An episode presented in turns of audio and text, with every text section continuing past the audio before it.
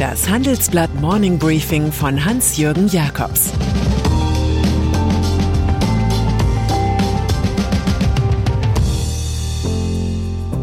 Guten Morgen allerseits. Heute ist Mittwoch, der 4. August, und das sind heute unsere Themen. Regierung setzt auf 3G gegen Corona. Die Grünen werden wieder politisch und die unaufhaltsame Expansion des Sozialen. Nach einer kurzen Unterbrechung geht es gleich weiter. Bleiben Sie dran. Sie leben Fairness, Kultur und Werte?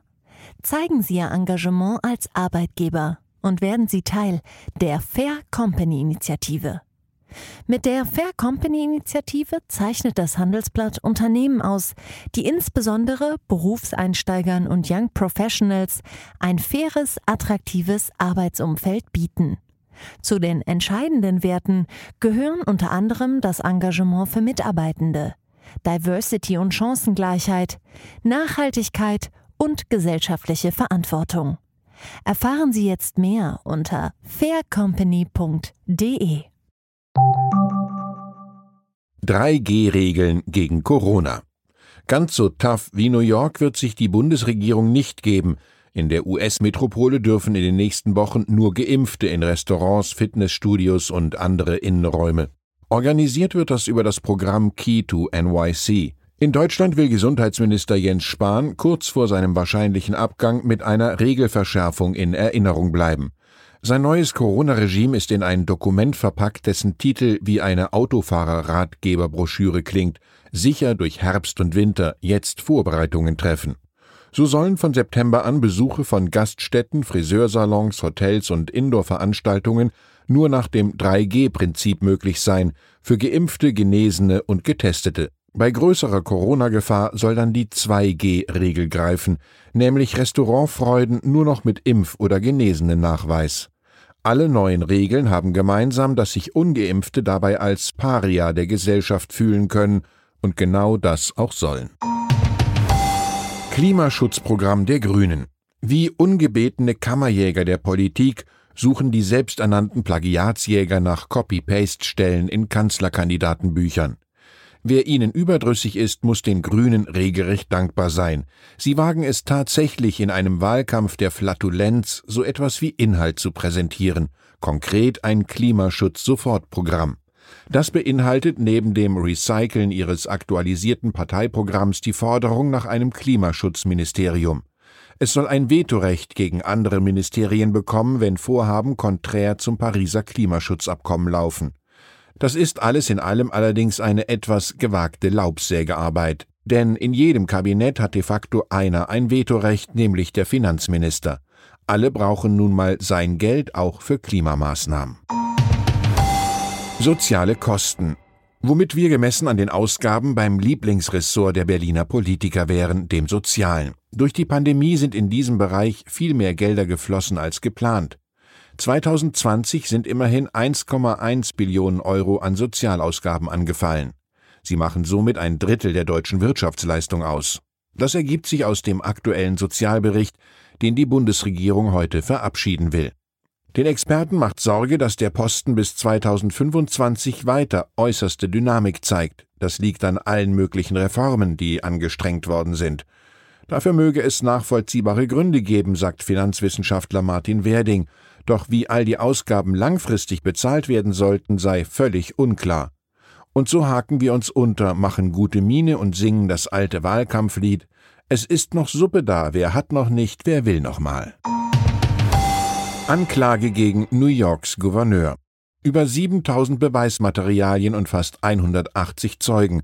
Eine unabhängige Kommission in den USA hat untersucht, ob der New Yorker Gouverneur Andrew Cuomo etliche Frauen sexuell belästigt und somit gegen Landes- und Bundesrecht verstoßen hat. Die Antwort ist ja, wenn man Generalstaatsanwältin Letitia James folgt. Es habe ungewollte Berührungen gegeben, auch Küsse, Umarmungen und unangebrachte Kommentare. Einmal habe er einer Mitarbeiterin während eines Dienstfluges vorgeschlagen, Strip-Poker zu spielen. Es sei ein sehr verstörendes, aber klares Bild entstanden, bilanziert die Staatsanwältin. Elf Frauen seien in einem toxischen Arbeitsumfeld gewesen. Cuomo selbst dementiert strikt, die Fakten seien ganz anders, als sie hier dargestellt würden, sagt er. Ob er an dem geforderten Rücktritt vorbeikommt, ist eine ganz andere Sache. Chipmangel in der Autoindustrie. Die Menschen in Deutschlands Autokonzernen leben im Zwiespalt. Einerseits liefern Volkswagen, BMW und Daimler derzeit Rekordgewinnmargen von mehr als 15 Prozent ab. Andererseits sind die Aussichten düster.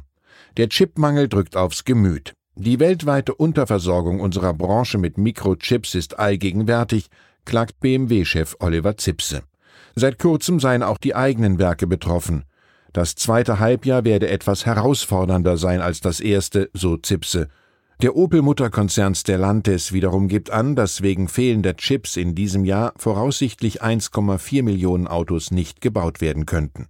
Drei Dinge fallen ins Auge. Erstens übersteigt die Nachfrage nach Chips das Angebot bei weitem. Das sagt Reinhard Ploss, CEO des weltgrößten Autochip-Herstellers Infineon. Die Lieferengpässe würden sich daher weit ins kommende Jahr hineinziehen.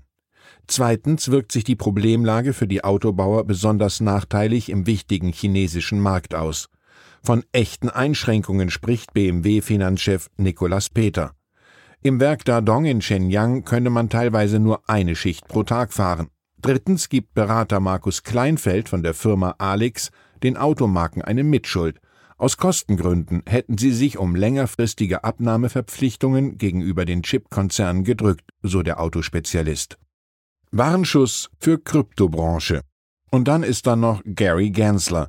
Der neue Chef der US-Börsenaufsicht SEC trumpft gleich zu Beginn ordentlich auf. Er kündigt eine groß angelegte Offensive zur Regulierung von Kryptowährungen an.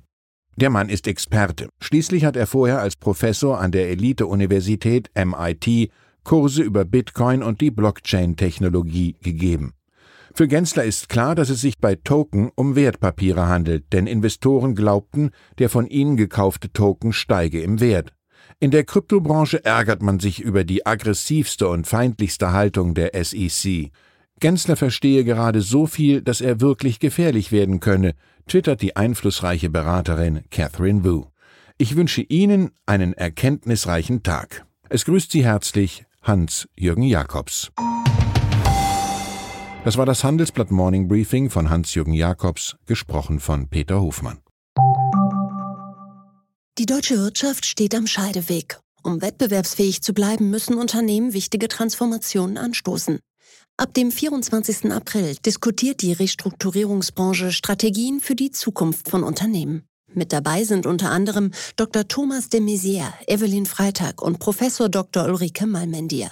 Mit dem Vorteilscode Restrukturierung 24 erhalten Sie 15% Rabatt. Alle Informationen finden Sie auf handelsblatt-restrukturierung.de.